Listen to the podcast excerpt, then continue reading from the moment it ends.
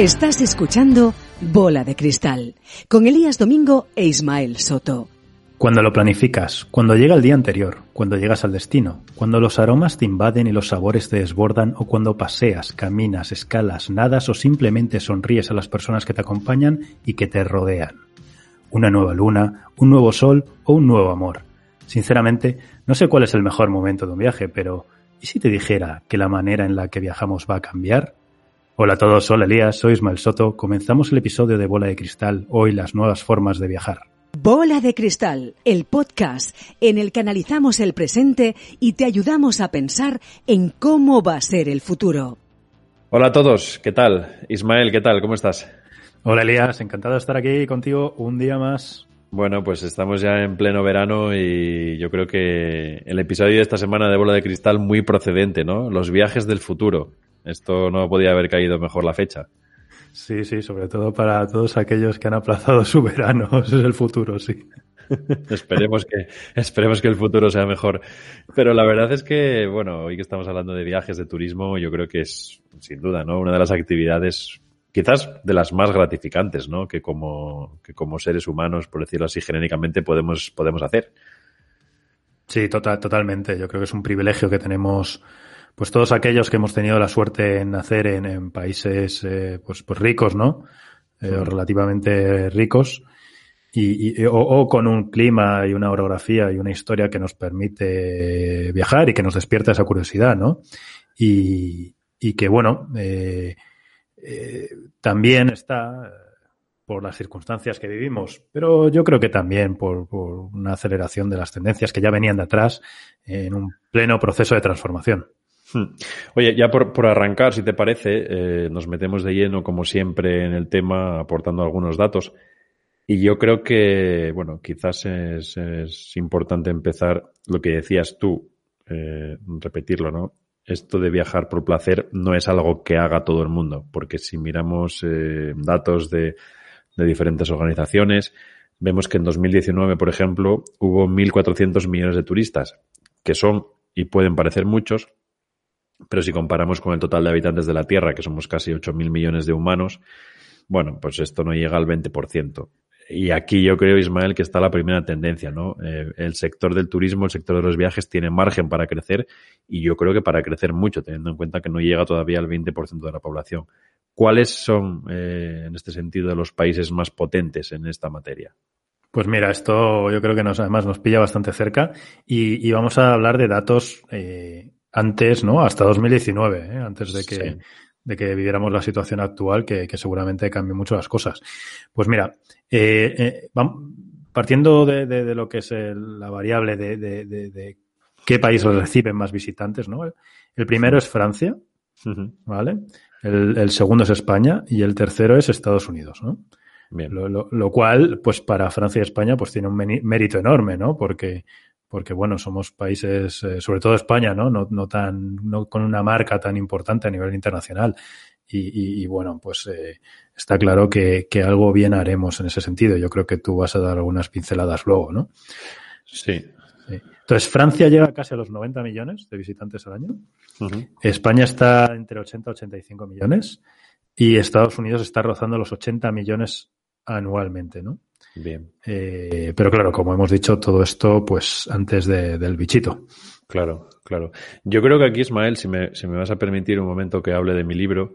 Eh, dale, dale. Sí que, sí que quiero, ahora que has mencionado España, obviamente, que es una, una gran potencia mundial en tema de turismo, sí que, sí que creo que en las últimas semanas he escuchado muchas tonterías sobre el turismo en España, incluso de algunos ministros del gobierno, lo cual tampoco me sorprende demasiado, pero alguno incluso hablaba de que el turismo español es precario, estacional y con bajo valor añadido.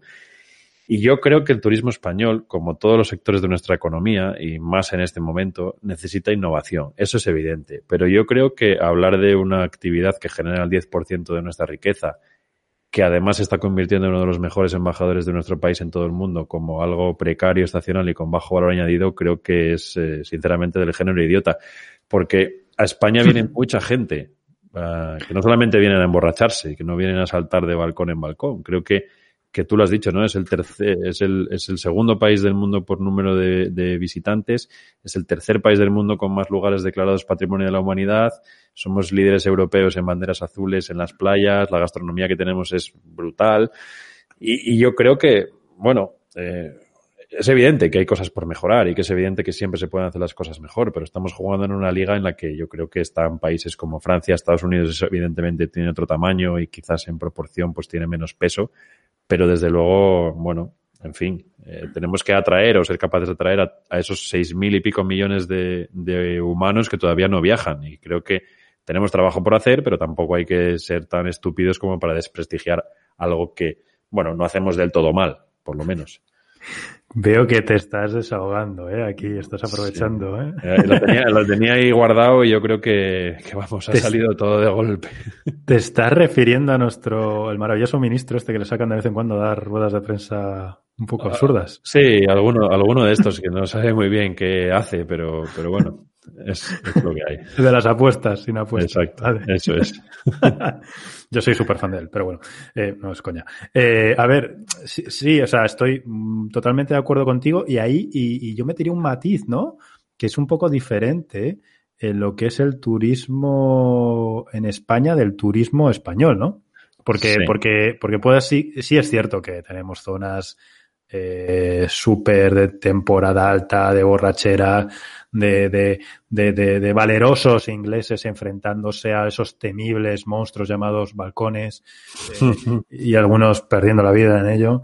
Uh, pero, pero, pero lo que son nuestros hoteles alrededor del mundo, nuestro sector turístico, eso alimenta también ya potenciado que se creen grandes empresas que son nuestro sector alrededor de todo el mundo y que cuando vas a cualquier parte del mundo siempre vas a tener un hotel español de un referente de una calidad brutal que, que, bueno, más quisiera tener cualquier otro de nuestros vecinos, ¿no? Nunca vas a ir a un país por ahí, vas a decir, mm, voy al hotel francés, este que, que sé sí. que tiene muy buena calidad, ¿no? O, o, a los italianos. No, no lo, no lo, no lo tienes, ¿no?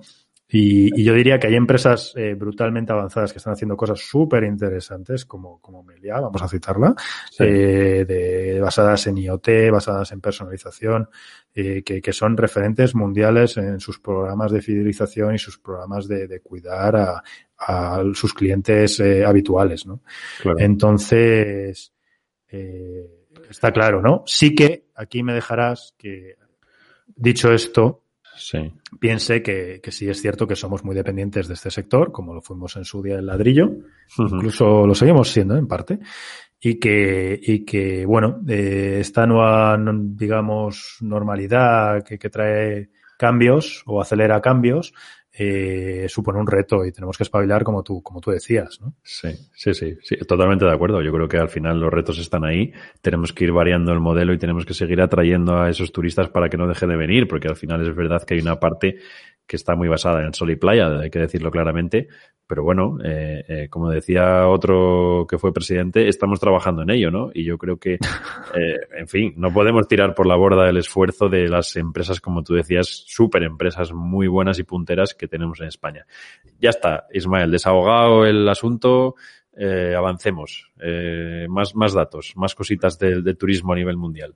Mira, pues, pues te comento, yo creo que aparte de los grandes, ¿no? Los grandes, eh, estos monstruos que hemos citado antes, el top 3 y, y de otros países con, con, con, una tradición brutal, pues también eh, tenemos un crecimiento muy importante durante los últimos años de destinos algo más pequeños, ¿no? Para sí. nosotros muy familiares, para partes de, también de Centro Europa, eh, también eh, habituales, pero, pero que a nivel mundial pues no lo son tanto, ¿no? Dos ejemplos son Turquía uh -huh. eh, o Tailandia, ¿no? La primera de estas dos, pues entre 2018 y 2019 creció casi un 25%. Caray. Y eso que eh, a nivel de entorno político, pues pues no atraviesa su mejor momento, ¿no? Sí. Eh, así que el turismo durante los últimos años ha sido una tendencia mundial eh, y todos los países tratan de potenciar un poco sus atractivos para, para generar riqueza, que al final eh, es muy interesante, ¿no? Porque al final es, es que gente de otros lugares que, que, que, gana su dinero en, otros, en otras regiones vayan a tu país a dejar parte de sus ingresos. Digamos que, que es un, una especie de préstamo, ¿no? De, de atracción claro. de flujos eh, monetarios que hace tu, tu país, ¿no? Y yo creo que todo este boom también eh, en parte viene dado y, o, se palpa, ¿no? En, si vemos en toda, casi todas las grandes plataformas de, de contenidos, ¿no? Netflix y demás está lleno de reportajes de viajes eh, de, diferente tipo, ¿no? Desde, desde temas más sociales a arquitectura y, hay una, una ansia, ¿no? De conocer eh, las cosas eh, en persona que todas estas plataformas y o YouTube, por ejemplo, está despertando o ha despertado durante los últimos años en nosotros, ¿no? Esa posibilidad de echar un ojo y quedarte con ganas de más. Claro, sí, es un poco el turismo de, de sillón o de sofá, ¿no? Que también es, es importante porque creo que es un escaparate también para que luego los viajeros o turistas puedan ir a esos países a conocer las cosas, es cierto. Sí.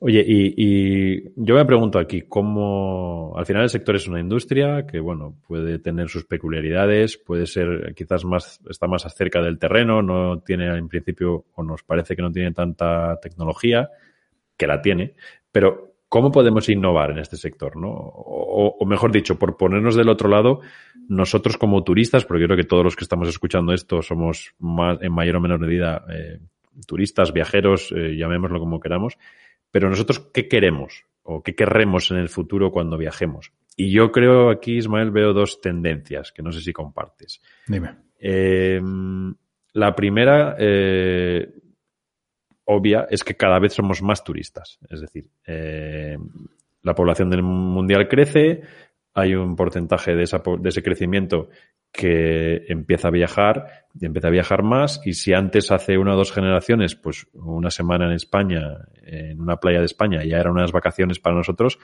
eh, ahora estamos buscando momentos de ocio y turismo casi cada semana. Que si una escapada rural que si un viaje a esquiar que si medir a la playa una semana te vas un fin de semana eh, un puente en no sé cuál ciudad de Europa o de norte de África y yo creo que eh, no sé si me explico, pero hay como más micromomentos de turismo apoyados por esta facilidad para moverse. Te puedes ir en coche a cualquier playa. Yo creo que desde, desde cualquier punto de España tienes una playa en coche seguramente en tres horas o tres horas y pico, ¿no? Como mucho.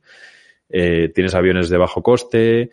Y yo creo que al final lo que quiero decir es que cuando digo que somos cada vez más turistas, es que ya somos turistas casi en potencia cada semana o cada día. Sí. Sí, sí, sí. Bueno, pues eh, creo que, tiene mucho sentido, ¿no? Eh, eh, y, y, esta, este, este, este, digamos, esta situación o esta tendencia va a potenciar lo que son todas las localizaciones de cercanía. Digo, cercanía, pues puede ser de una a tres horas de, de, de los grandes núcleos urbanos. y teniendo en cuenta que mucha gente tal vez se, se mueva a vivir a ciertas zonas si, si en su empresa se instaura una flexibilidad laboral eh, muy grande, ¿no? Entonces, eh, justo leíamos hoy, ¿no? Eh, antes de comenzar, como una entrevista con el CEO de Airbnb, comentaba esto mismo, ¿no? Que, oye, parece que durante los próximos dos, tres años los vuelos internacionales van a estar bastante limitados, se van a buscar más experiencias próximas y esto va a, acrecentar o acelerar esta tendencia que tú, que tú mencionas. Así que, vamos, me parece totalmente razonable. Claro, sí, porque es eso, ¿no? Al final el turista antes era, un, era turista una vez al año o durante unos días del año, pero ahora es verdad es que el turismo es difícil diferenciar lo que es una experiencia gastronómica de un turismo, de un restaurante, de un, en fin, creo que está todo muy, muy mezclado. Y, sí, sí, sí. pero, esto, pero esto ya existía con los domingueros, tío. Sí, es cierto. Sí, sí, mira, no, no, había, no lo había pensado así, pero es cierto. Sí, sí, sí. Es, es, verdad que ahora ya es casi que cualquier día de la semana, ¿no? Te encuentras un dominguero por ahí, porque al final, con, los horarios que tenemos, que a veces no solamente se descansa el domingo, ¿no? Pero bien traído, bien traído. Deberíamos hacer un capítulo, yo creo, sobre el futuro de los domingueros, que, como, como que les espera eh, en la carretera y, y, en los restaurantes y montando por ahí jaleo. Venga. Eh, otra segunda. otra tendencia que yo creo es que y aquí quizás, bueno, habrá de todo, ¿no? Cada uno tiene sus gustos, pero yo creo que los turistas más maduros, y no me refiero a los de más edad, sino a los que llevan o llevamos más tiempo viajando, es decir, a los que hemos vivido en el, en el primer mundo desde hace unos cuantos años, cada vez es más difícil sorprendernos como turistas. Eh, todo tiende a ser muy homogéneo. Eh, lo hemos visto, lo decías tú antes, hemos visto el sitio al que vamos en YouTube, en la guía de viajes, en un reportaje, en una revista, en no sé qué. Eh, y, y, al final hay una homogeneidad y el factor sorpresa se pierde y yo creo que el turista intenta huir de la etiqueta de turista. A nadie le gusta que le digan que es un turista, ¿no? Eh, mm. Buscamos un poco eh, cosas diferentes, cosas nuevas, eh, explorar, entre comillas. Y quizás aquí sí que veo en un futuro una, una vuelta al origen, que puede ser ese viajero explorador que llegaba a donde nadie había llegado antes. Algo que hoy en día es muy difícil en principio, pero que yo creo que como veremos en la conversación, porque irán saliendo los temas, sí que hay alguna probabilidad de que aquí se revolucione un poquito la industria turística buscando esas experiencias que te alejan del concepto tradicional de turista. No sé cómo lo ves esto. Pues eh, así lo espero. Yo siempre me he sentido muy atraído por este concepto. De hecho, tuve una época de mi vida que, en vez de viajar, e ir a un sitio de visitar, pues directamente, pues o me gustaba irme un mes allí o varios meses allí, medio a vivir y entender, eh, entender de verdad cómo funcionaban las cosas, ¿no? Eh, lo que me ha retraído de hacer más eh, actividades de este tipo durante los últimos años es un poco que en ciertas zonas, pues la situación de violencia que pueda haber, pues hemos vivido todos o hemos visto casos de, de gente que, que lo ha pagado directamente con su vida en muchas ocasiones al encontrarse con pues algunos grupos de fanáticos, ya sean por pobreza, ya sean por por, por religión. Y bueno, hay alguna, alguna serie de, de destinos que, que, me encantaría ir, pero a día de hoy lo veo un poco, poco factible, no sé, no sé. Sí, quizás aquí es un poco también la revolución, ¿no? Que esos destinos que parecen hoy inalcanzables por temas, pues eso, por temas de violencia, por temas políticos, por temas, en fin, eh, geográficos, ¿no? Porque al final son sitios de difícil acceso. Yo creo que ahí las empresas van a hacer un esfuerzo para, igual que hoy en día tienes un avión que te lleve a cualquier sitio del mundo prácticamente con una conexión o dos, yo creo que en el futuro y no muy lejano vamos a ver cómo esos sitios que parecían inaccesibles se convierten en, bueno, lugares que, que se vuelven más turísticos, ¿no? Por decirlo de alguna manera. Yo creo que aquí la tecnología, una vez más, eh, siempre en este podcast hablamos de tecnología, eh, es la que está facilitando todo este cambio, ¿no? Porque ya hemos visto antes que la tecnología nos facilita tener más tiempo para viajar, bien porque necesitamos trabajar menos horas, lo cual, bueno, muchos diréis que no es cierto porque se trabajan muchas horas, o bien porque nos acerca a los sitios más rápido, ¿no? Los coches van más rápido, los trenes de alta velocidad, los aviones que decíamos. Mm. Y yo creo que aquí hay una oportunidad para que ese turismo que llamamos tradicional y del que quizás nosotros ya estamos un poquito cansados o aburridos, aunque suene un poco pretencioso decirlo, lo llenen ese hueco quienes todavía no han viajado. Esa población, esos 6.500 o 6.000 y pico millones de viajeros, potenciales ¿no? que tenemos en el mundo. Por lo cual se van a abrir nuevas formas de, de, hacer, de hacer turismo. No sé qué te parece, Ismael, esta, este uso de la tecnología de esta manera. Bueno, eh, sí, eh, yo aquí veo, aquí veo dos cosas, ¿no? Una primera que es eh, el, el, el, el, uso de la tecnología para abrir el apetito, ¿no? Que comentábamos antes. Hmm. Y, y, otro, y otra es el uso de la tecnología para, para para que el disfrute de, de, la experiencia sea mucho mayor, ¿no? Ahora prácticamente es muy artesanal, tenemos apps y, demás, pero es muy artesanal, ¿no? Como, como, como, como disponemos de información en tiempo real en, en, en, los sitios, ¿no? Allí donde vamos y si estás viajando fuera, pues en nuestro caso de la Unión Europea, eh, es difícil, eh, digamos, eh, consultar información en ciertos lugares, ¿no? De una manera fluida. Así que, bueno, eh, Yo creo que la cultura, eh, lo que es la, la, tecnología sobre, sobre cultura, sobre turismo, eh, es desde luego un, un acelerador de, de, la experiencia y enriquecedor de la misma, por supuesto. Sí, y yo creo que esta tecnología lo que va a permitir es que eh, esos turistas, viajeros, exploradores, por decirlo de alguna manera, eh, buscarán nuevas aventuras. Y estoy pensando, mm. por ejemplo, en un Everest asistido por Sherpas, eh, en un viaje en moto por el desierto, bueno, un crucerito por la Antártida, o bueno, ¿por qué no? Un, una escapadita a la estratosfera o incluso al espacio para ver la sí. Tierra desde, desde, arriba. Y es cierto que parece ciencia ficción, pero, pero es algo que tampoco vamos a tener que esperar mucho tiempo para poder hacer todas estas cosas de una manera y a un precio todavía quizás un poco elevado, pero cada vez más asequible. Bueno, esto obviamente, pues los, los, los, ¿no? los que van primero, pues eh, tendrán que pagar un, un, precio más alto, ¿no? Y luego se irá descremando el mercado hasta que sean cosas eh, muy, muy, muy, digamos, accesibles para todos, ¿no?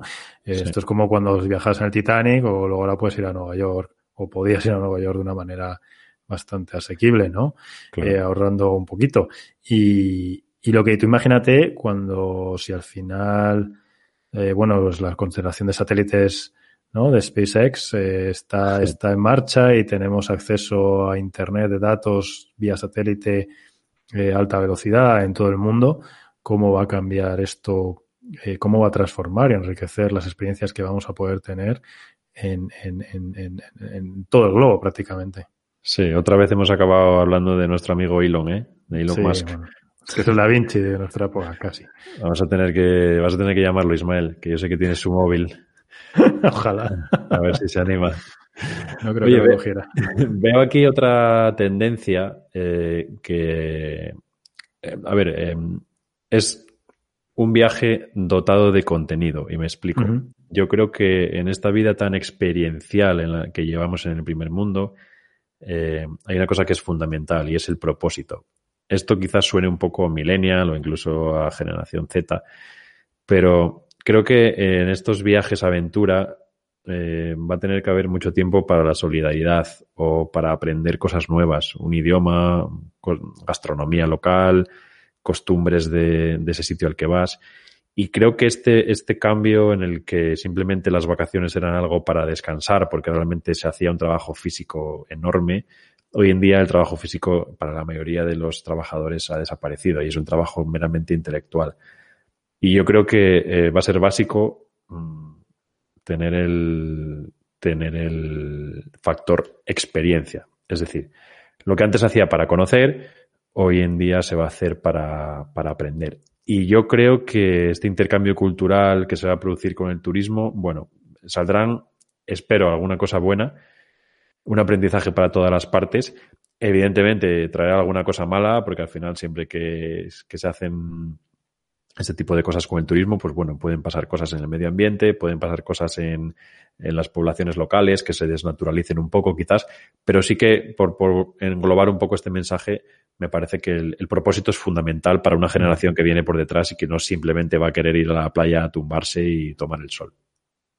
Sí, eso siempre me pareció bastante, bastante aburrido, la verdad. Aunque a veces, aunque a veces viene bien, ¿eh? Pero, pero 20 minutos, yo más de 20 minutos no aguanto. pues mira, además de lo que dices, vamos, estoy completamente de acuerdo, porque además de, del turismo espacial y cosas, digamos, más a medio largo plazo, eh, y, y, que al principio solo van a tener acceso unos pocos, eh, ¿no? Con SpaceX, Virgin Galactic, pues eh, Blue Origin. Eh, lo que sí que veo siguiendo con lo tuyo es todo lo que son, va a haber mucho, mucho foco en el impacto ambiental de, del viaje.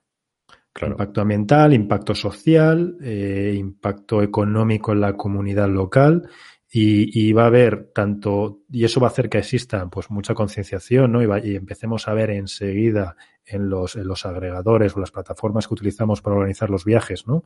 Y, aquellas que están por venir, que, que, que, lo hagan un poquito mejor que las actuales, eh, nuestra huella de carbono, nuestro, nuestro, digamos, nuestro impacto sobre, sobre, sobre la sociedad que podemos tener y se van a, y se va a empezar a ver viajes donde, como tú dices, mm, vamos a tener una actividad específica, pues oye, de, oye, voy a este sitio y además voy a ayudar a reforestar o voy a ayudar a, a, a dar clase a unos niños o, o, con esto parte del precio se destina a eh, la, que se conserven los elefantes, yo que sé, me lo estoy inventando, claro. los, los, pangolines asesinos, me da igual.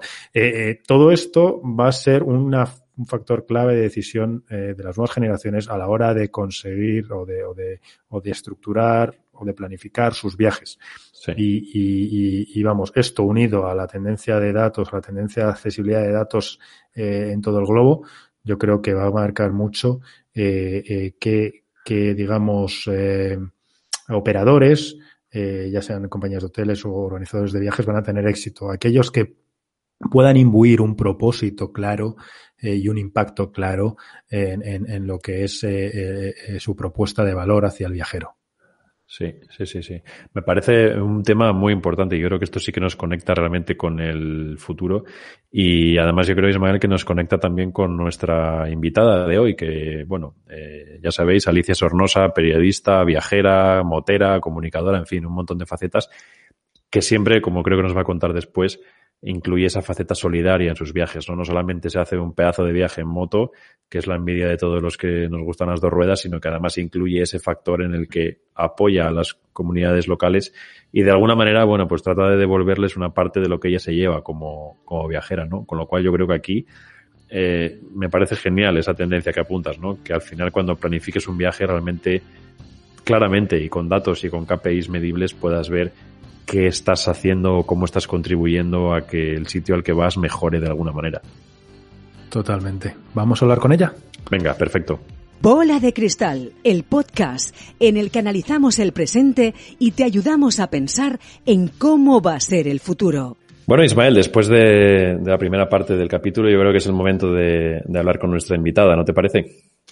Pues sí, además muy emocionante porque la verdad es que tenemos el lujazo de tener aquí a una persona muy, muy singular y muy especial que ha hecho cosas increíbles durante estos últimos años y nos ha mostrado el mundo de una manera muy, muy diferente, ¿no? Así que un placer. Sí, porque Alicia Sornosa, que es nuestra invitada de esta semana, la verdad es que, bueno, es una persona que no necesita, yo creo, presentación, eh, es eh, periodista, viajera, escritora, exploradora, emprendedora, en fin, los, los calificativos se acaban cuando, cuando hablamos de Alicia y la verdad es que es un verdadero placer tenerla hoy con nosotros. Alicia, ¿qué tal? ¿Cómo estás?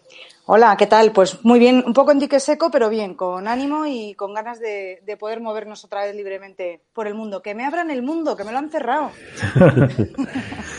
en eso estamos todos, pero especialmente tú, ¿no? Porque una viajera como tú, esto de que te cierren las fronteras debe ser lo peor, ¿no? La peor pesadilla. Pues la verdad es que de verdad que nunca me hubiera imaginado que esto podía suceder a este nivel mundial. Que siempre piensas, bueno, las pandemias, las pelis estas de, ciencia ficción, ¿no? Que ya no lo son tanto. Y de repente hmm. te encuentras con que efectivamente no es que no puedas eh, moverte, es que no te puedes mover libremente ni aunque no estuvieras en tu país. Eh, ha sido una cosa un poco loca y rara. Sí, sí, desde luego. Bueno, Alicia, la verdad es que, como decía antes, no necesita presentación y, y, para lo que nos ocupa es una, es una persona que, bueno, por dar algún dato, en septiembre de 2011 salió, como quien dice, a dar una vuelta a África y acabó dando la vuelta al mundo y se convirtió en la primera mujer hispana en dar la vuelta al mundo en moto. A partir de ahí, pues bueno, un montón de viajes más por prácticamente todos los países del mundo, premio Viaje del Año concedido por la Sociedad Geográfica Nacional de España. Y bueno, la verdad es que, como digo, no necesita presentación. Y yo creo, Ismael, que Alicia es la persona más idónea para hablarnos de un futuro de los viajes en el que ella pues está marcando tendencia, ¿no? Y haciendo cosas que a muchos otros nos gustaría hacer y que desde luego en el futuro yo creo que se van a hacer. Pues sí, la vemos con mucha envidia, la verdad. Pero bueno, muy inspiradora. Gracias. Bueno, Alicia, eh, yo ya por, empezar un poquito con la, con la entrevista, eh, la verdad es que, como decimos, es admirable todo lo que haces y desde luego entiendo que lo que has hecho en estos viajes, lo que sigues haciendo en moto, te da acceso a sitios eh, inalcanzables, ¿no? Y sobre todo a experiencias inalcanzables. Yo creo que lo más bonito de todo es la experiencia, porque al final el viaje, yo viajo lejos, estoy fuera pero también se pueden hacer viajes muy chulos eh, sin, sin, tener que hacerte 10.000 kilómetros. Y lo que importa al final es dejar tu zona de confort, salir de tu casa y enfrentarte al, al, mundo. Y esto se puede hacer en un fin de semana yéndote con la moto, con la bici, con el coche, con los niños, solo a cualquier parte. Creo que lo importante es lo que pasa en ese camino, más que por dónde vayas o a dónde te dirijas. Hmm. Esos viajes en moto que haces tienen mucho de rememorar los antiguos, eh, las primeras exploraciones, ¿no? De los continentes, de diferentes países, pero al final también, eh, ¿crees que esto puede llegar a convertirse en una tendencia o crees que puede haber cada vez más viajeros que, bueno, como tú, se dediquen a, a este tipo de turismo que yo no calificaría de turismo, sino de viaje directamente? Hombre, yo creo que ya se ha puesto de moda. Desde 2013 creo que fue el boom de los viajes en moto y, además eh, fue cuando yo terminé mi vuelta al mundo, hubo mucha publicidad, se empezó como a abrir, gracias también a, grandes viajeros y actores como Iwan McGregor y Charlie Burman, que yo creo que fueron los primeros que pusieron de moda el viaje en moto de aventura, con, esos maravillosos documentales de, de, de Northway Down, de, bueno, para arriba, para abajo y para todos los lados. Y creo que con eso empezó como una tendencia a utilizar las motos las motos de trail, estas motos que son como los sub en los coches, para, para, salir a viajar y, meterte por todas partes. Y esta tendencia yo creo que ha ido creciendo y sobre todo en el mundo femenino, porque antes era muy fácil encontrarte a un viajero con, con su mujer, su compañera, detrás, en la parte de atrás de la moto, y ahora te cruzas con muchísimas más mujeres que se han dado cuenta de que es posible coger los mandos de una moto y, y también viajar solas, ¿no? Que, que, también lo están haciendo muchas más. Creo que ya se ha puesto de moda, ahora ha habido un gran parón y creo hmm. que es una cosa que se va a seguir eh, poniendo de moda y va, a ser cada vez eh, más normal, ¿no? Ver gente que coge la tienda de campaña, la moto y, ya no las motos solo de trail, sino cualquier tipo hmm. de moto, porque desde luego que hay gente viajando en todo tipo de, vehículos de dos ruedas, eh, poner el equipaje en la parte trasera y, y, tirar kilómetros y dormir en tienda de campaña o, o llegar hasta aquellos sitios ¿no? que, que son más difíciles de, llegar, difíciles de llegar tanto en transporte público como en un coche. Hmm. En estos viajes, además, Alicia, vais a países que, bueno, eh, cada vez el mundo es, es más pequeño, entre comillas, ¿no? Porque es, es, todo más conocido, pero es verdad que tenéis un poco la misión de avanzadilla, ¿no? Porque pasáis por lugares que son desconocidos y que luego con el tiempo acaban, bueno, por su belleza, por sus costumbres, por su experiencia global, acaban siendo destinos más turísticos, ¿no? Tenéis también ese, ese papel ahí de, de, de, de ir de avanzadilla, a ver cómo es aquello. Pues fíjate, yo no creo que sea una avanzadilla para que sean países más turísticos, sí para que los conozca más gente y sobre todo para que se nos quite el miedo a ir a muchos países que, que a través de la televisión y de las noticias parece como que son lugares inhóspitos y donde eh, nos van a pegar un tiro, nos van a raptar o nos van a robar la moto. Y, y, creo que nosotros ponemos un poco sobre la mesa la verdad de lo que está sucediendo en muchos sitios, ¿no? Señores, no es peligroso ir a Egipto, no es, no es peligroso ir a Etiopía, no es peligroso eh, viajar por África, que es el, continente como que más miedo, ¿no? Nos da viajar porque parece que hay menos seguridad. Que es cierto, hay menos seguridad como nosotros la entendemos, pero sí que tiene su parte y son países seguros para viajar. Eh, por ejemplo, Sudamérica. Son países mm. que también hasta hace muy bien poquito daba como mucho miedo ir para allá, ¿no? Y viajar en moto y, y, moverse por sitios que, no están controlados, pues por ejemplo como en Costa Rica, ¿no? Hacerte un Honduras pues, o un Nicaragua daba más miedo. Pero, pero yo creo que esto poco a poco vamos quitando esa capa de, de mieditis que tenemos muchos por no conocer, yo creo que es por, por, desconocimiento y efectivamente hacemos esas avanzadillas, contamos lo que está pasando de verdad, no a través de una agencia, no a través de un programa de televisión, que siempre sale lo más bonito, lo contamos en redes sociales, lo contamos eh, en directo casi, ¿no? Muchas veces con, con por ejemplo, con Instagram y, las stories, y, vamos descubriendo a la gente que estos países no son hostiles, que las personas que habitan esos países son gente como nosotros y que nos van a echar una mano yendo en moto. Y, además, te digo una cosa, yendo en moto mucho más. Yo creo que es el mejor medio de transporte para, para viajar. Claro. Eh, vemos alguna, lo comentábamos antes Ismael y yo fuera de micrófono, vemos alguna tendencia parecida a lo que pasa un poco con los maratones, ¿no? Que son pruebas deportivas a las que la gente, pues los aficionados, los, los runners, al final acaban yendo a países diferentes a correr eh, maratones y se ha creado casi una subindustria, ¿no? Dentro de la, de la industria de los viajes, que son los viajes para hacer maratones. ¿Tú crees que con esto de las motos puede suceder algo parecido y que pueda haber, bueno, ya nos has dicho que crees que hay un poquito de boom, pero ¿crees que puede ir a más en el futuro? Hombre, espero que vaya más porque es una de las, de las formas de, de los medios de vida que yo tengo, llevar grupos de, de motoristas eh, por determinados países y por los lugares que a mí más me han gustado. Entonces yo creo que sí, que, que es una tendencia, que es una forma de viajar muy agradable. De, primero, de mm, eh, iniciarse ¿no? en el viaje en moto. A uno solo o con hmm. amigos a lo mejor te da un poco de miedo, no sabes muy bien cómo organizar los pasos de fronteras, qué va a suceder, pero ya yendo en un grupo con un viaje organizado por una persona, como en este caso sería yo, que ya ha pasado por ahí y que controla todo ese recorrido, es una gran aventura con unos riesgos muy controlados. Y además en estos viajes en grupo se suelen hacer con un, o yo al menos llevo un vehículo de apoyo con un remolque por si ocurre cualquier cosa, poder subir la moto al remolque y además una persona que me ayude y va cerrando el grupo. Entonces, eh, seguridad máxima sin evitar ni un ápice de aventura, porque eh, es lo que sucede con, los viajes en moto. Así que yo creo que sí, que es una tendencia que cada vez hay más gente. Veremos ahora qué pasa después de, todo este tema del encierro y, de estar confitados, como digo yo, que es más bonito que confinados. Y, veremos qué pasa. Pero sí, desde luego que hasta hace tres meses era una tendencia, los viajes se llenaban, cada vez había más viajes en moto de todo tipo, viajes off-road, viajes eh, fuera de España, viajes fuera de Europa, viajes más de por carretera, viajes más lujosos, viajes más de aventura, de todo tipo.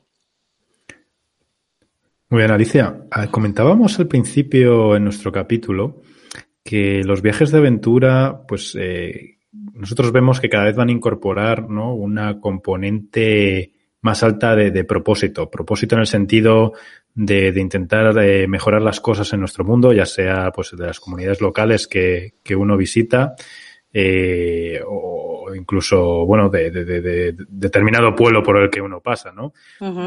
Eh, los que te seguimos hemos visto que tú eres un ejemplo de aventurera concienciada y comprometida con muchas causas. Eh, ¿Tienes esa, esa visión de que la gente, una vez que, estos viajes de aventura pues vayan eh, ganando más y más adeptos, virará un poco a la extensión hacia, hacia lo que es la acción sobre el terreno o intentar dejar un impacto positivo y no solo simplemente pasar, sino que la concienciación será un punto, un punto relevante? Yo creo que sí, que los que viajamos de esta manera, a mí me gusta llamarlo eh, turismo responsable. El turismo responsable es no llegar a un sitio y, toquetearlo todo, quiero decir. Eh, aparte de tener cuidado con el medio ambiente, dejar las cosas mejor que uno se las encuentra, un turismo responsable es el que hace, el, que enriquece al pueblo donde tú vas, al lugar donde tú vas. Y creo que esto se hace, pues eso, viajando eh, sin grandes lujos, que, los puedes tener también, porque alojarte en un hotel de lujo es una maravilla y también estás dando trabajo y estás eh, metiendo dinero en ese país, pero que también muchas veces eh, es más el estar con la gente, en compartir, en aprender de la cultura que tenemos delante, en comer en muchos sitios, en, disfrutar, en vivir el país. Eso es un turismo responsable, el que no hace grandes aspavientos ni necesita de muchísimo para pasarlo bien. Y al final es la forma más sencilla, más auténtica y más antigua de divertirse fuera de tu casa, absorbiendo todo lo que tienes alrededor y, siendo responsable también con otras cosas que, es lo que hago yo, que es llamar la atención en determinados países de determinados colectivos y, de contar otra vez en tiempo real y, con la verdad por delante lo que está sucediendo y lo que está pasando. Por ejemplo, la importancia del agua en África. Si tú cuentas, además, eh, que eso lo sabemos todos, ¿no? que el agua es muy importante y muy necesaria y que hay muchos países en África que, no tienen agua corriente y que necesitan pozos. Yo estoy pidiendo dinero para una perforación de un pozo y lo que hago es irme hasta donde se está perforando y contar todo lo que sucede alrededor de este pozo. El pozo, además de agua para esa gente de ese poblado, es que significa la educación de las mujeres, de las niñas, que son las encargadas de caminar hasta los pozos, desde su poblado hasta el pozo más cercano y volver, y ese tiempo lo invierten en, estudiar si el, si el colegio tuviera un pozo. Entonces, son cosas que hay que contar a los demás, que no es simplemente necesitan un pozo, que es que además esto influye en otras muchas cosas, en empoderamiento, en educación, en cultura y en que luego las personas se puedan valer por sí mismas y no dependan de nadie. Y eso me parece que es el turismo responsable, me parece que es un turismo bonito, estás contando verdades, estás quitando prejuicios a la gente y además estás ayudando de alguna manera a, aunque sea muy poquito y una gotita en un país muy grande, pero es muy importante. Creo que sí, que, debemos hacer un turismo responsable y, tenemos que luchar contra las injusticias. Que, vivimos, nosotros vivimos una vida muy cómoda, hemos tenido la gran suerte de, hmm. nacer aquí y no allí. Y, por qué no ayudar a los demás que nos cuesta muy bien poquito y que además nos enriquece a todos. Absolutamente, absolutamente. Y en este caso, ya entrando un poco hacia, hacia las tendencias que tú ves en viajes, ¿piensas que con la situación actual que vivimos en los próximos años tal vez eh, se polariza en cierto sentido eh, el, turismo, ¿no? sobre todo a nivel internacional? ¿Piensas que, digamos, la gente que acabe, ¿no? De, salga de esta crisis con menos recursos, eh, seguramente haga un turismo más, más local y que estos grandes viajes alrededor del mundo van a estar destinados a unas élites o no ves, o no ves de modo alguno esta, esta diferenciación, sino que tal vez haya cada vez más facilidades para, para realizar grandes aventuras. Pues mira, yo, yo creo que ahora lo que nos toca es eh, no mirar tan al futuro y mirar un poquito más cerca, ¿no? Creo que primero nos tenemos que recuperar porque eh, este parón que hemos tenido nos ha afectado muchísimo, tanto a la gente que trabaja para grandes empresas como a los que somos autónomos. Yo creo que esto nos ha fastidiado a todos en los presupuestos que teníamos para gastar en vacaciones. Y luego, incluso el que no haya dejado de trabajar ni de ganar su sueldo completo, eh, no puede salir fuera. Entonces, no nos queda más remedio que reactivarnos primero eh, aquí durante unos meses y luego pensar otra vez en los grandes viajes. Yo espero, deseo y, creo todo esto a la vez y en una coctelera que en unos meses volverá el mundo a la normalidad. Pero también creo que nuestra normalidad eh, y tal y como están las cosas y cómo es el futuro y las conexiones y las relaciones humanas y lo que está sucediendo, creo que igual nos tenemos que empezar a acostumbrar o a lo mejor nuestros hijos a que cada X tiempo haya parones por pandemia y no podamos salir de donde estamos. Entonces, creo que el turismo va a cambiar de alguna manera. Esto nos ha tocado a todos pero creo que se va a activar también y vamos a poder seguir viajando. Y ojalá siga siendo tendencia lo que estaba antes de que sucediera esto, que es empezar a hacer grandes viajes, no a lo mejor grandes viajes porque duren mucho tiempo, que muchas veces lo que hace la gente es hacer etapas, ir haciendo etapas de, para hacer un gran viaje y hacerlo a lo mejor durante un año, cada vez que tienes hmm. vacaciones y empezar donde has acabado y continuar, ir haciendo escalas y continuar ese viaje. Yo creo que eso era una tendencia muy bonita, también la tendencia a viajar solos eh, cada vez hay más gente que se anima a viajar sola y eso era algo que, antes era como muy difícil, ¿no? ¿Dónde vas, loco, tú solo? Pues ahora, locos y locas, viajamos solos y, nos gusta. Y, luego, pues eso, el viaje en grupo. Yo creo que, a ver, esta situación en la que estamos es nueva. Entonces es muy difícil vaticinar qué es lo que va a pasar después de. Yo, como os digo, espero que, que, todo se normalice, que empiecen a abrir, como decía al principio, que me abran el mundo, que me quiero ir, empezarán a abrir fronteras y empezaremos a viajar espero que como antes y que no haya más problema que como ocurría antes en determinados países tienes que entrar con una cartilla de vacunación y si no, no puedes subirte a un avión. Y esto ya me ha pasado a mí hace muchísimos años, en, 2011, hmm. y sucede cuando tú viajas de África a Asia, te piden la, vacuna de la fiebre amarilla y si no la muestras en tu cartilla, no te dejan subir al avión. Entonces, esto igual va a suceder ahora con el, con el COVID, cuando haya una vacuna, o con otros o con otras enfermedades que podamos que puedan surgir en el futuro.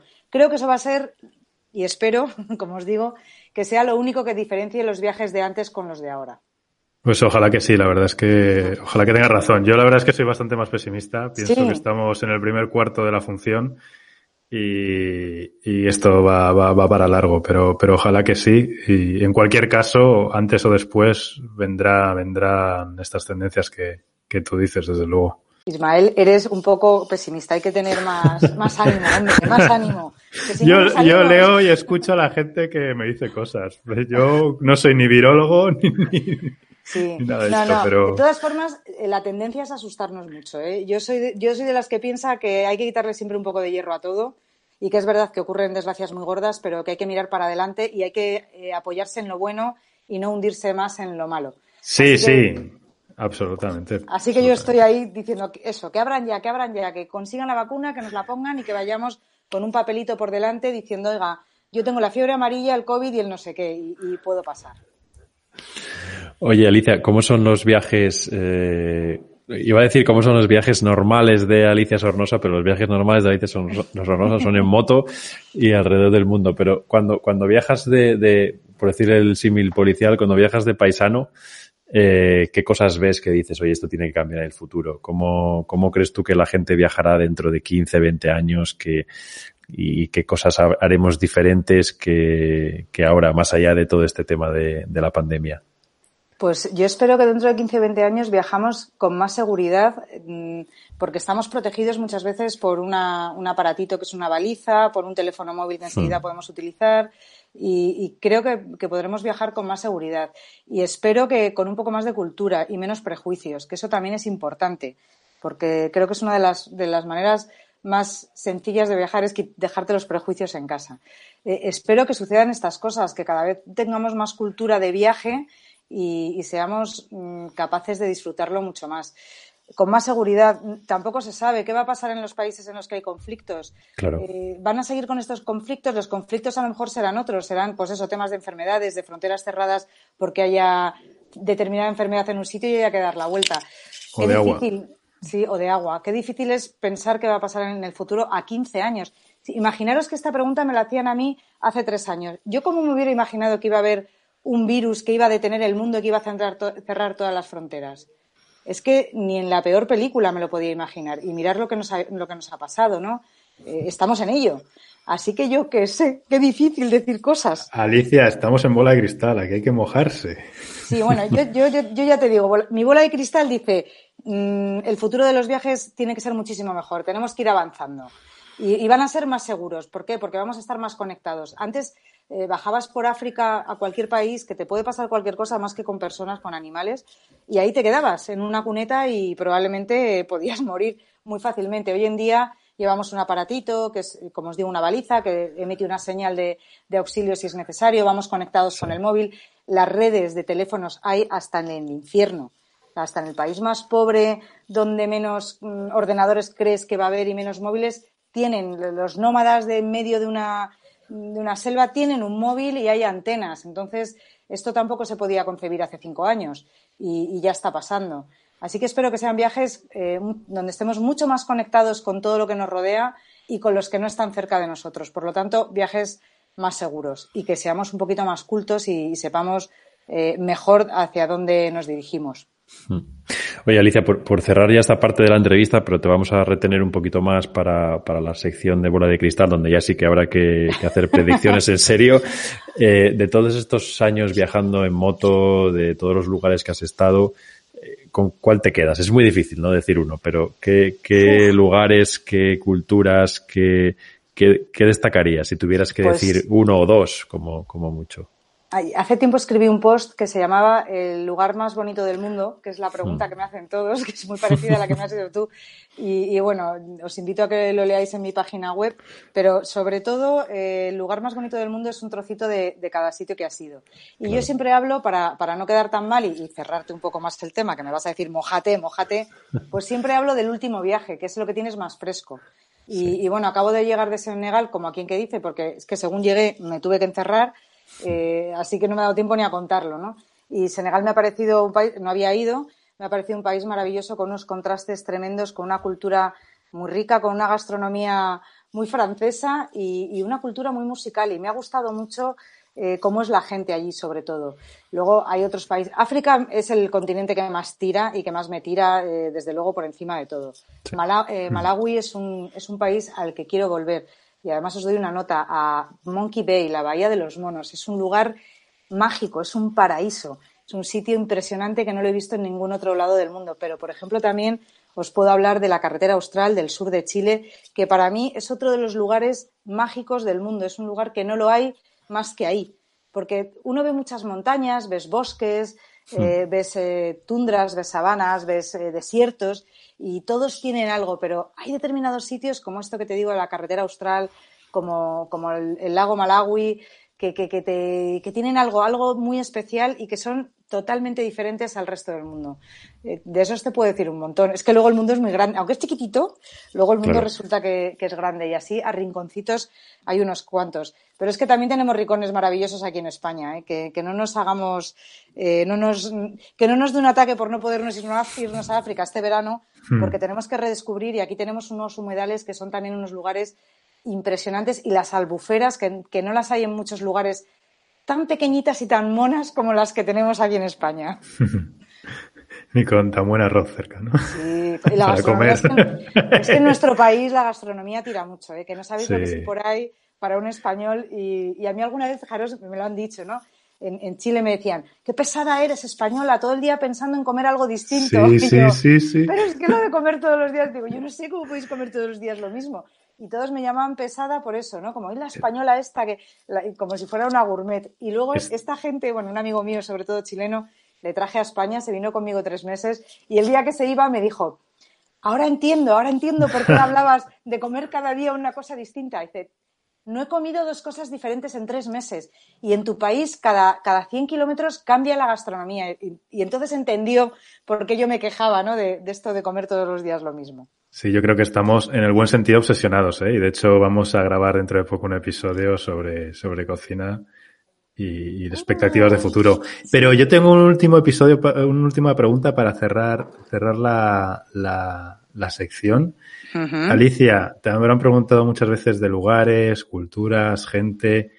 Un olor, un olor que te haya impresionado, que se te haya metido en tu memoria eh, y, que te, y que te transporte a un lugar maravilloso. en todos estos viajes. ¿Tienes alguno en concreto? Pues mira, sí, tengo unos cuantos, pero por ejemplo me viene así a la cabeza que es, es verdad que además muchas veces más que por, por ver las fotos te acuerdas de, de eso, ¿no? De los olores o, o de los colores. Y a mí un olor que me fascina y que me pareció brutal y que lo sentí muchísimo eh, y lo noté y me, y me transformó y me lleva a ese lugar cada vez que, que, que, lo oigo por aquí, es que lo huelo por aquí parecido, es el olor de las tormentas que había en la tundra cruzando el círculo polar, llegando a Inuvik en, en Canadá. El, el, olor de cómo llega una tormenta, que ves las nubes, porque eso es todo liso, liso, liso, no hay nada alrededor, y de repente empiezas a ver unas nubes gigantes con unos rayos que van cayendo al suelo y cómo se levanta ¿no? ese olor de la tierra, de, de una tierra que no hay nadie, que más que animales y mosquitos y, y agua. Ese olor a humedad que viene con tierra y como algo amenazante también, ¿no? Ese olor es increíble y muchas veces cuando, cuando viajo por muchos lugares que se acerca una tormenta y, hueles ¿no? ese olor a tierra mojada, a que va llegando la humedad, me, me transforma y me, me, transporta, mejor dicho, en, en, nada, en milésimas de segundo a esa tundra con esa tormenta y sentirte como, como nada, como una hormiguita, diciendo, madre mía, que lo único que hay elevado aquí del suelo soy yo con la moto, a ver dónde va a caer el siguiente rayo cuando esto se acerque.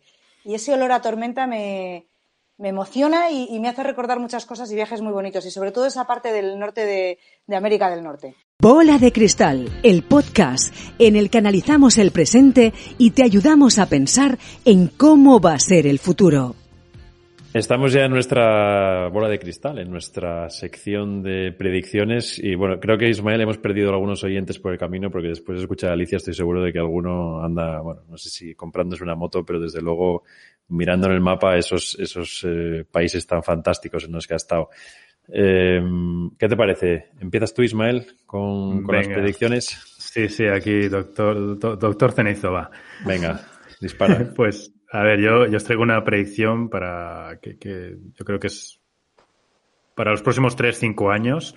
Eh, pienso que vamos a ver un descenso, descenso, en el turismo global de en torno a un 30% respecto a los últimos datos, si no más. Eh, y esto, eh, y esto a, a, nivel, o sea, a nivel global, ¿no? Y esto va a llevar a dos tendencias principales, que es que vamos a ver mucha innovación en los viajes de proximidad, y de hecho, bueno, ya se está, ¿no? Eh, yo creo que Alicia ha mencionado muy claramente eh, al principio de la entrevista, ¿no? Que, que, hay muchas cosas por hacer, o sea que no es tampoco una súper mala noticia. Eh, y luego es que la gente que, que lo pueda permitírselo, que seguramente aquí veremos cierta polarización, ¿no? Eh, pues, pues eh, tirará por, por viajes más radicales, muy parecidos a los que Alicia experimenta y que dirige, ¿no? En su negocio. Sí, bueno, que, que, hago viajes, sí. No lo dijo yo porque trabajo para el País Viajes, con ellos, son, ellos son los organizadores de los uh -huh. hoteles y yo del recorrido y, de, y del contenido. Bueno. Ellos del continente, porque ellos son agencia y efectivamente yo no soy una agencia, no me puedo poner a hacer eso claro. legalmente, pero sí, sí que lo hago de esa tú, manera. Tú eres el alma, tú eres el alma del viaje. Yo, yo, les llevo por ahí, yo les llevo a los sitios que a mí me gustan, o sea que imagínate qué gozada. Bueno, esa predicción un poquito pesimista de Ismael, pero la verdad es que en estos tiempos, eh, bueno, está casi justificado, ¿no? Alicia, ¿qué te parece? Hombre, yo creo que, que, efectivamente se va a empezar a viajar. Yo creo que se va a empezar a viajar por, por donde estamos. Eh, va a ser un turismo de proximidad, pero espero que esto dure unos poquitos meses. O sea, que ya para. Yo no soy tan pesimista. Yo espero que la gente empiece, en cuanto nos den el pistoletazo de salida, en cuanto digan que ya no hay peligro de, de, de, salir de tu país, de ir a otros lugares y nos quiten el miedo este tan grande que nos meten en la tele. Eh, yo creo que sí, que se va a volver a viajar y que la gente está deseando eh, irse a Suiza, a Cabo Norte, a, a América y a África. Sí, ahí le ojalá. rebato a Ismael el, el, pesimismo de. Ojalá, ojalá, pero los datos, los datos están ahí, ya veremos. Además, eh, es, es, un tema, no es un tema de lo que queramos hacer nosotros, ¿eh? O lo que nos gustaría, es un tema también de decisiones políticas que, que no se van a jugar en muchos casos ciertas cosas, ¿no? Bueno, pero, bueno. igual tenemos países a los que no podemos entrar, pero otros que sí. Y esto es lo que pasa en los viajes. Tú cuando vas, por, vas sí. en un viaje, por ejemplo, por África, que las fronteras abren y cierran eh, de repente sin avisar, eh, te encuentras muchas veces que tienes que dar la vuelta e ir por otro mm. lado. Entonces, bueno, va a ser una manera diferente de, de explorar, ¿no? De explorar el mundo. Pues sí.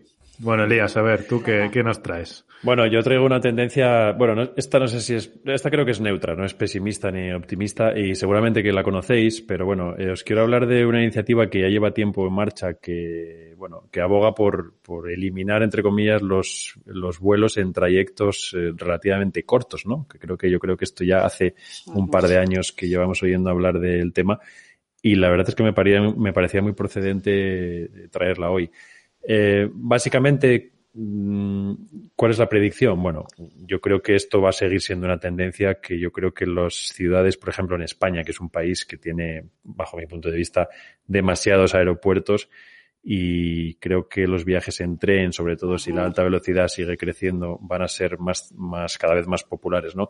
Para que os hagáis una idea, por ejemplo, eh, un trayecto entre Madrid y Barcelona, que son las ciudades más grandes de nuestro país, eh, en avión puede suponer en torno a una hora y cuarto, quizás un poquito menos.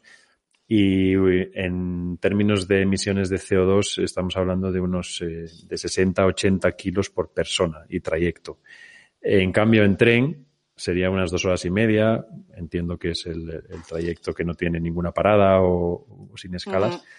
Y hablamos de en torno a 4 y 7 kilos de CO2 por persona. Es decir, el doble de tiempo, pero bueno, pues prácticamente la décima parte de emisiones de CO2. Y yo creo que esto en Europa, que es un país eh, muy conectado por tren, aunque es verdad que entre países la conexión es francamente mala, dentro de cada país eh, las conexiones son bastante buenas.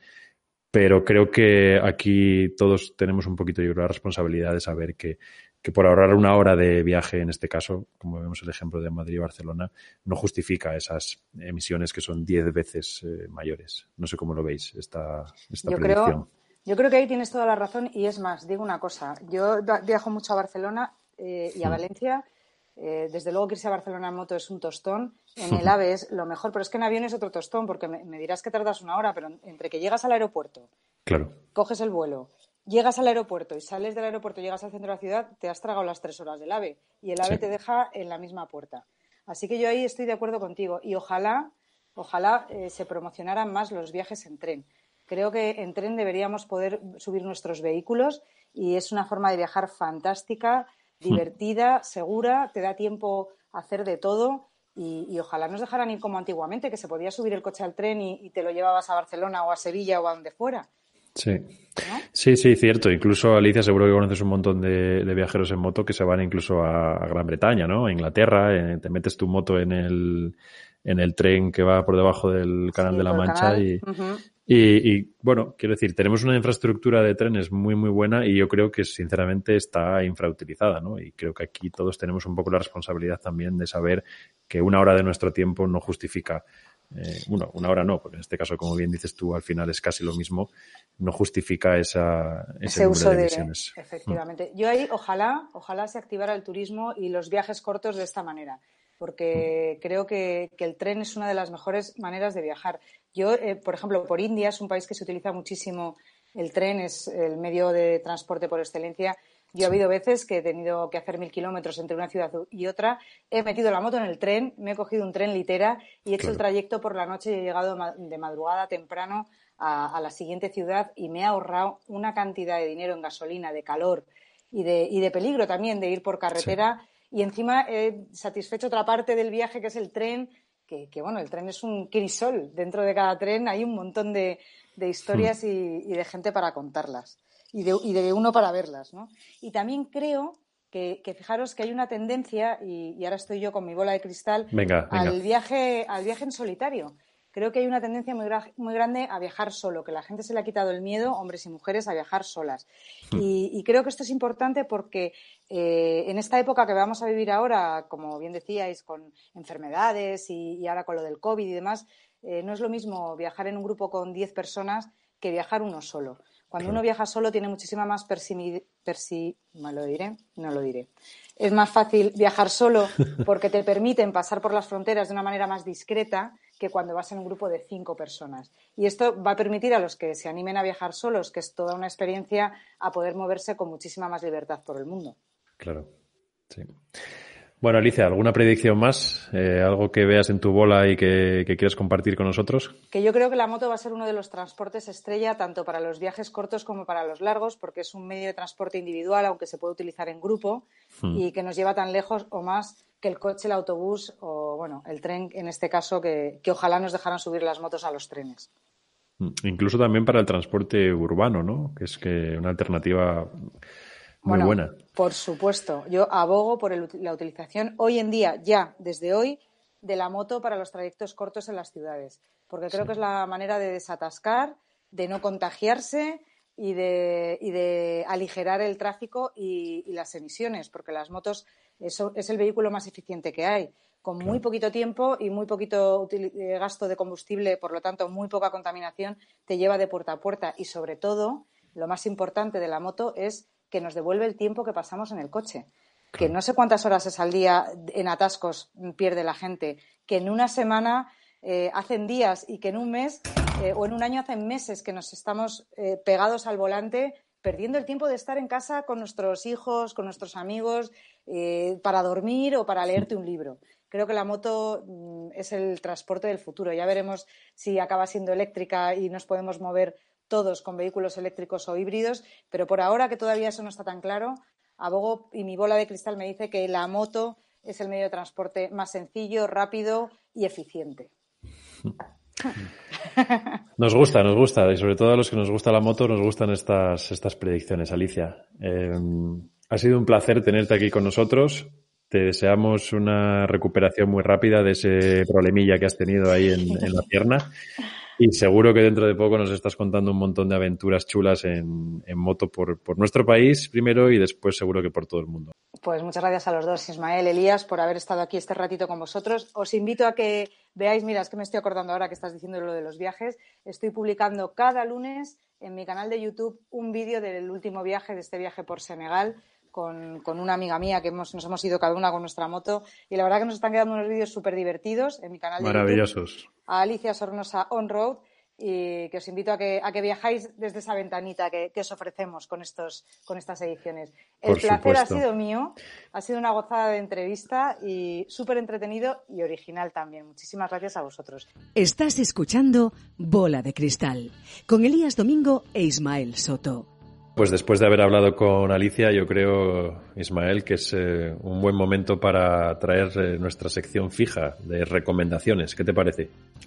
Pues sí, muy buena idea. Además que creo que traes algo bastante relacionado con nuestra invitada. Así que dime, cuéntame. Sí, porque, bueno, sabes bien, sabes bien. Has estado ahí espiando en, mi ordenador. Como ella misma nos ha contado, pues eh, aparte de viajera, pues también es escritora. Y yo quiero traer hoy uno de uno de los libros de viajes en moto que más me han gustado últimamente y yo creo que además esto de, los viajes y la moto se presta mucho al libro, ¿no? Eh, quizás por aquellas referencias de la antigüedad de cuando uno viajaba y al final la única manera de contarle a los demás lo que había visto de una manera detallada era con un libro. Alicia publicó en 2016 eh, su primera novela y hasta la fecha la última, aunque nos consta que está trabajando en otra, que se titula 360 grados, una mujer, una moto y el mundo. Eh, es un mm. libro que, bueno, ya va por la cuarta edición, si, si no me equivoco.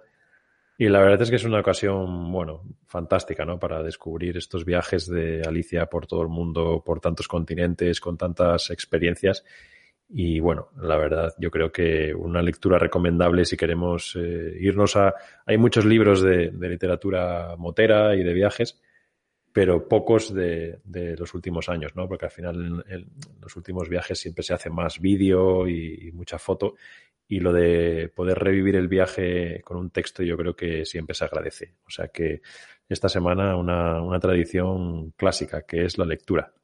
Sí, pues estamos muy clásicos porque la verdad es que yo también voy a recomendar algo, algo relacionado con esta tecnología, ¿no? Porque para viajar, como tú decías, hay muchas tecnologías, que si avión, que si moto, pero los libros también te, te hacen viajar, te hacen soñar sin, sin moverte de casa, ¿no? Entonces hoy estamos un poquito clásicos y, y tras tu recomendación de, del libro de Alicia, pues yo te traigo otro que es ah, un libro ya con bastante, con bastante pedigrí, bastante antiguo, pero para quien no se lo haya leído, pues, pues también una muy buena, una muy buena recomendación, ¿no? Y, es el libro de Jim Rogers, ¿vale? Que es un, digamos, es, pues un especialista en inversiones, centrado en el mundo de commodities, no materias primas, que se llama Investment Biker Around the World with Jim Rogers.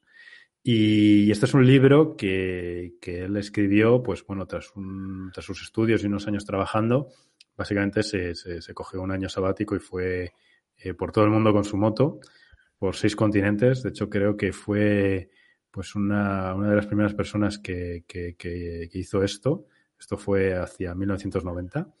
y que y toda esta aventura la plasmó en este en este libro no eh, básicamente el libro es sus aventuras de país en país donde se reúne con con diferentes empresarios, con inversores, con gente de la calle y, lo enfoca de un modo, digamos, algo inusual en libros de viajes, ¿no? Que es, que es el, el tema de cómo el mundo está interconectado, eh, con una visión de aquel momento, ¿no? Recordemos que acaba de caer el muro de Berlín, cuando se publicó ya el libro, eh, que, que, digamos que había estado el mundo durante décadas eh, polarizado e incluso separado y cómo él daba esta visión más globalizadora y de interconexión.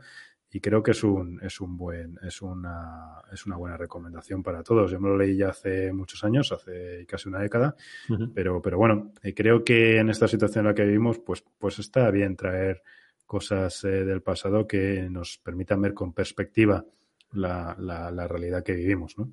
Sí, además yo creo que una buena recomendación también para nuestros oyentes más jóvenes, ¿no? Que puedan eh, podamos también descubrir cómo era el mundo en aquellos eh, en aquella década de los 90, que bueno, que muchos hemos vivido, quizás no éramos lo suficientemente eh, maduros todavía para entender muchos detalles que seguramente Ismael en este libro nos, nos cuenta. Pues sí, lo, lo, único es que me estás llamando viejo. No, hombre, es como...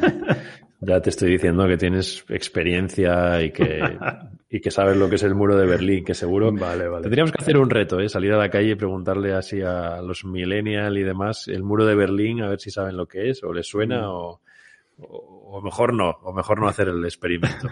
Yo creo que mejor no, ¿eh? ya te lo digo. Hola de cristal. Bueno, momento de dar eh, por finalizado este viaje, este, en este caso, este podcast de Bola de Cristal.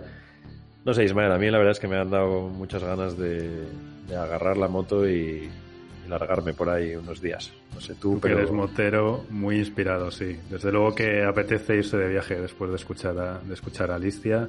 Es una pena que, que no vayamos a poder visitar lugares lejanos, yo creo que en un par de años, ¿no? Pero bueno, ha estado muy interesante. No sé, si, no sé si nos merece la pena hacer este tipo de, capítulos. No, es broma. Yo creo que, que siempre está bien eh, abrir un poco la mente y, sobre todo hablar con personas que han hecho cosas tan chulas. Así que nada, hasta aquí nuestro capítulo de esta semana. Muchas gracias a todos por estar ahí. No olvidéis que podemos seguir en contacto a través de nuestra cuenta de Twitter, arroba bdc-podcast y por supuesto en nuestra página de LinkedIn, Bola de Cristal Podcast. Así que Ismael, eh, nos vemos pronto y muchas gracias como siempre. Un abrazo muy grande. Y no olvidéis que nos vemos en el futuro.